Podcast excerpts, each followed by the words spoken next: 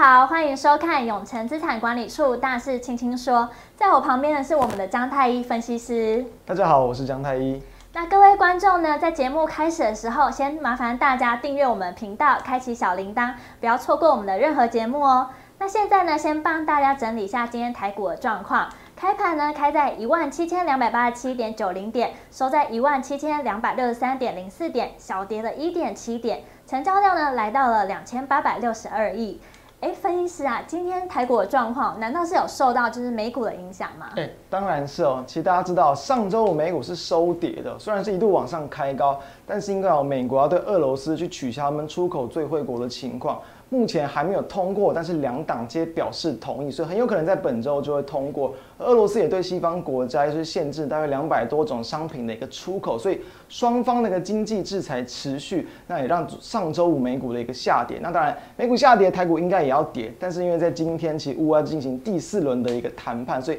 市场还是预期其实谈判会往好的方向进行，也让今天早上的美国期货盘往上反弹，所以台股今天就不为上周五美股下跌的影响，直接往上开高。但很可惜的，因为今天市场还是比较偏向观望，而且量能不太够，所以开高就走低了，收在平盘附近，算是有点小可惜。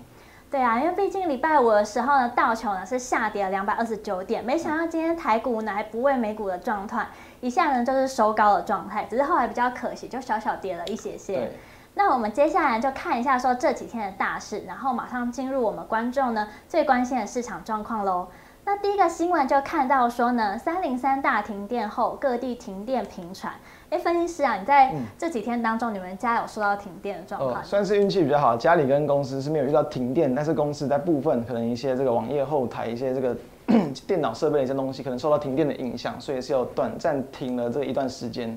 像我家也没有被停电影响，嗯、但是啊，其实像这个周末的时候啊，像双北啊或者中部地区，其实蛮严重的。对，而且我印象比较深刻的是，在我们去年啊，就是疫情第三期警戒前面的时候，哦、那个大停电，哇，整个公司呢都按某某，对，整个下午都不能用电，必须走楼梯。对，然后那阵子真的是超崩溃，没想到隔一天呢就开始说，哎，暂停内用，你就必须要只能外带。对啊，所以真的是印象深很深刻的两天呐。真的，后来就开始台湾就变成一个万人空巷的感觉。嗯、那停电呢，这边我也还蛮好奇，想问一下我们太医分析师啊，究竟停电会不会影响到说，就是台股啊，还有说科技业的表现呢？那当然一定会有所影响。其实通常台股在面对这种比较短期的一些利空或者一些意外突发性的一些事件啊，一定都会影响。第一个指数非常明显的有影响，所以其实当天大家应该就可以去看到，其实台股就是一度往下跌，跌了几十点。不过其实通常这种事件很快市场就会恢复到一个正常的情况。大家也可以想想看到，当然很多电子业一定营运都会受到影响。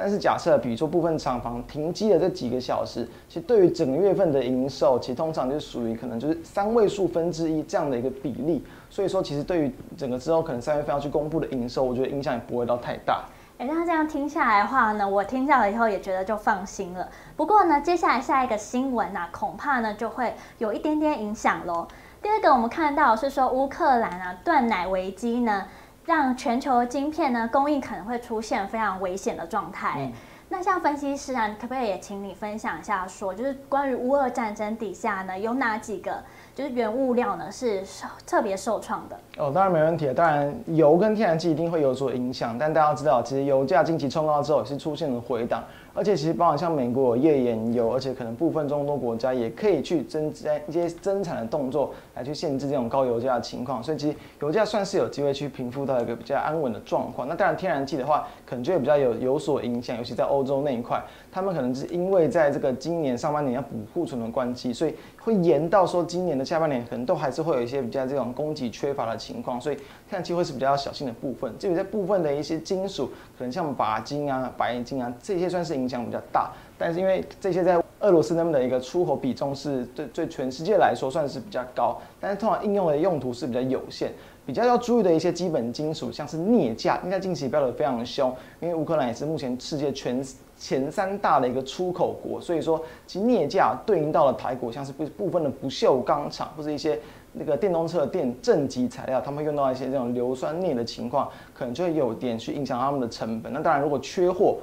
这个镍价涨，他们有机会去转嫁到他们客户的话，对于他们的一个产品可能也会有涨价的效应，所以这是比较值得去关注的方向。那刚刚分析师有提到这几个金属，大家也可以笔记下来。尤其是哦，就是如果战争一直打下去的话，恐怕真的对晶片有蛮大的影响。对，所以我们看到说，像这张图上面啊，我们这个奶这个。状况呢，它也是价格也涨得非常的多。那接下来呢，太一分析师呢，我们从上周录影的时间啊，到今天为止呢，台股啊经历了破底后的反弹啊，那目前点数呢也没有太大差异，看起来好像没有什么新的趋势方向。那我们就直接得问一下我们太一分析师，那怎么看说就是之后后面的趋势呢？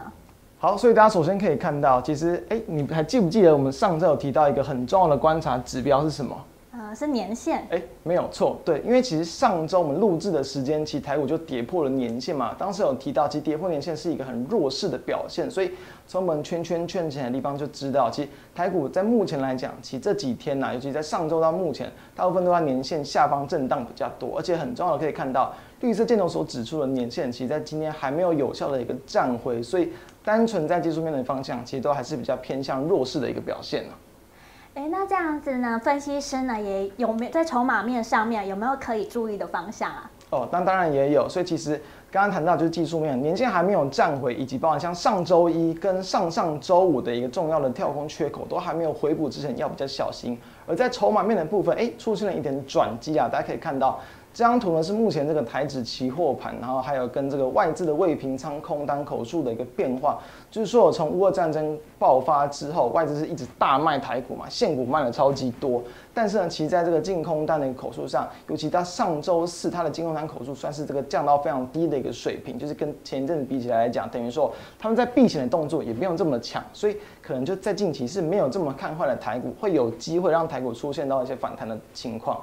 哎，那看起来就是外资对于台股呢，好像也没有那么多恐慌了。没错。哎，那上周的时候，我记得我们江太一分析师又跟我们提到说，在这一周呢，会有的 FOMC 利率决策会议非常的重要。嗯。那这周呢，就要开始 FOMC 会议了。那这一次呢，太一分析师可不可以先帮荧幕前的大家整理一下这一次的重点，可以看哪些呢？好，其实直接帮大家整理出最重要关注的重点。首先就是在本周四的凌晨时间哦，那会有这个 FOMC 的一个会议的一个结果公布。大家比较重要的关注到的事情在于说，这一次很可能是。针对到就是在乌俄战争之后比较首次这种比较正式性的一个这样的看法跟言论出来，所以很重要的关注指标就在于说，这一次会不会有可能会有加快升息的动作？因为大家都知道嘛，油价涨、原物料涨，通膨的压力就增加，所以市场就会担心说，如果他们加快升息，是有机会去压抑到通膨，但你整个市场资金可能就会被限缩。通常加快升息，股市就会出现大幅度的回档，甚至呢也会让部分的一些金融机构可能出现资金缺口，所以这是要去留意的一些这个机会跟风险。那我个人认为哦，几率更大的部分是在于说，比较会维持原本升息的步调。第一个，刚才前面有谈到，其实近期油价已经出现了部分的这个回档。而且说，其实呃太快升息，那一定会对市场造成恐慌。所以我觉得以联准会近期的动作来讲，它不会这么快的去加速升息。那当然了，就有可能会让通膨的一个危机延续。所以后续在这个进呃后续在荧幕前的各位，其实都还是要持续关注联准会的动作以及各个原物料，尤其是油价的一个走势哦。那其实都是环环相扣的。你要去压抑通膨，那当然它就有资金这个资金收紧的一个问题。你要不让资金收得这么紧，那有可能就有通膨的影响。所以原物料价格能够快速的回稳，反而对于整个股市会是更好的一件事情。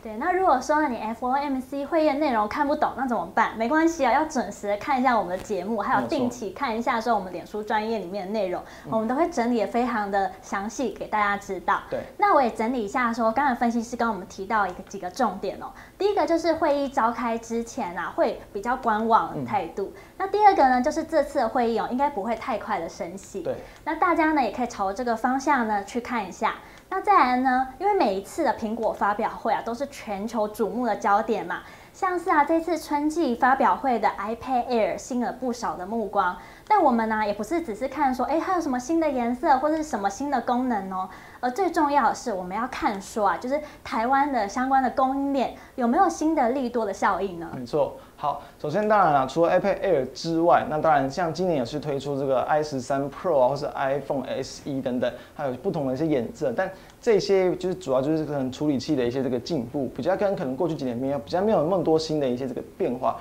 而在 iPad Air 的部分，主要是它在这个效率的部分可以大幅度的一个提高，用了新的处理器，然后同时其价格也没有增加到非常多，等于跟其他厂商比起来，它算是这个性能比性价比更强的一个这个产品。那是这样，主要关注的地方其实在于说，就是因为呃，可能过去的苹果供应链其实每年都会固定一些正常的出货嘛，没有说太多的一些新的一些业绩的成长。但是对应到台股，其实在 Mini LED 相关的供应链，就是市场比较关注的部分，因为去搭载到 Mini LED 的产品，近几年是持续的再去陆续去推出，所以 iPad Air 就算是大家蛮关注的一块。相关的供应链可以先知道，包括像三七一四的富采投控，当然近期是因为说中国那边三安光电厂商有去增加一些这个产出，或是去抢单的一些情况，导致股价的下滑。但是其实哦，面临到抢单的情况，在今年还不会太快去显现，所以其实今年都还是会受惠到这种，尤其在下一。季开始就第二季开始，这种 Mini LED 相关的订单会比较有机会去大量的一个出货，所以是我觉得值得期待的一块部分。再来另一档就是这个六七零六的惠特来是做这种 Mini LED 相关的这种点选设备的一间厂商，应该也一样哦。在今年，包含像是台厂跟陆厂啊，这样要去加大增产，然后去持续增加 Mini LED 出货的情况，也会有利于他们的这个设备的出货，所以。这样这样，我觉得当然近期的股价是比较弱，但是你要拉到全年来看，我觉得是一样，营运有机会去收回到这一块的部分。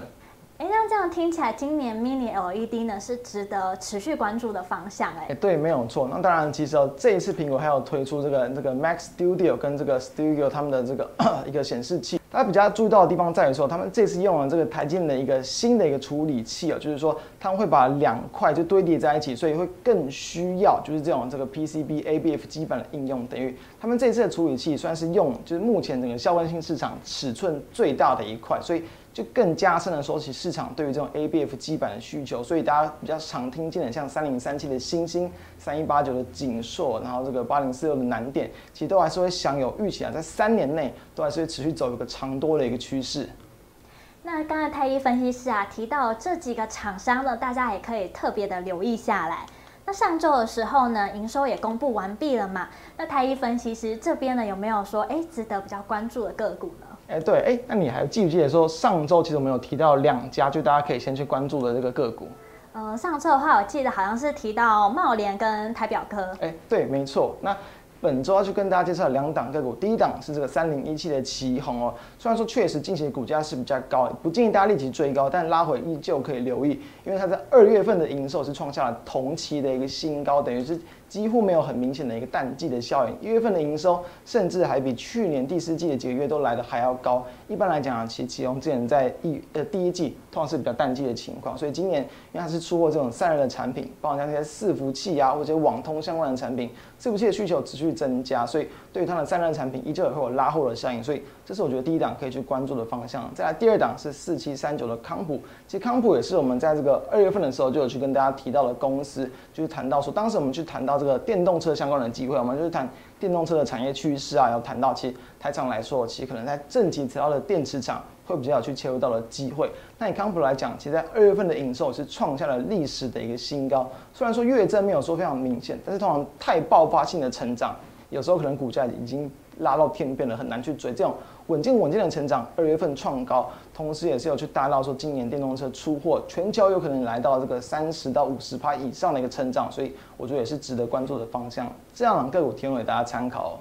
所以呢，荧幕前的观众啊，就太一分析师所讲的话一定要听。像上周呢所提到的茂联这一档也有小小的发动。嗯那刚刚分析师呢讲到这几档股票呢，大家呢也赶紧把它笔记下来。那今天呢也非常谢谢太一分析师呢提供非常精辟的见解哦。对，所以其实这一周要去关注到重要事件，包含 FMC 的利率决策会议，然后还有这个欧元区的一个财长会议，以及在台股部分，可能像是在联强啊、台积电、环球晶等等重要的一些公司都要举行法说会，以及台积电啊、大立光、光宝科都要出席，这些对于当天的一个股价震荡都有所影响。那所以呢，我们永诚资产管理处啊，也会持续为大家关注任何的财经大事哦，一定要追踪我们的频道以及我们的粉专。那位观众呢，有任何的问题，可以直接在脸书粉专留言，或是在我们的 LINE@ 上面回应，以及呢，在影片的下方直接提问，我们会有专人呢会立即回复。那祝大家呢这周可以投资顺利。那我们下期节目见，拜拜。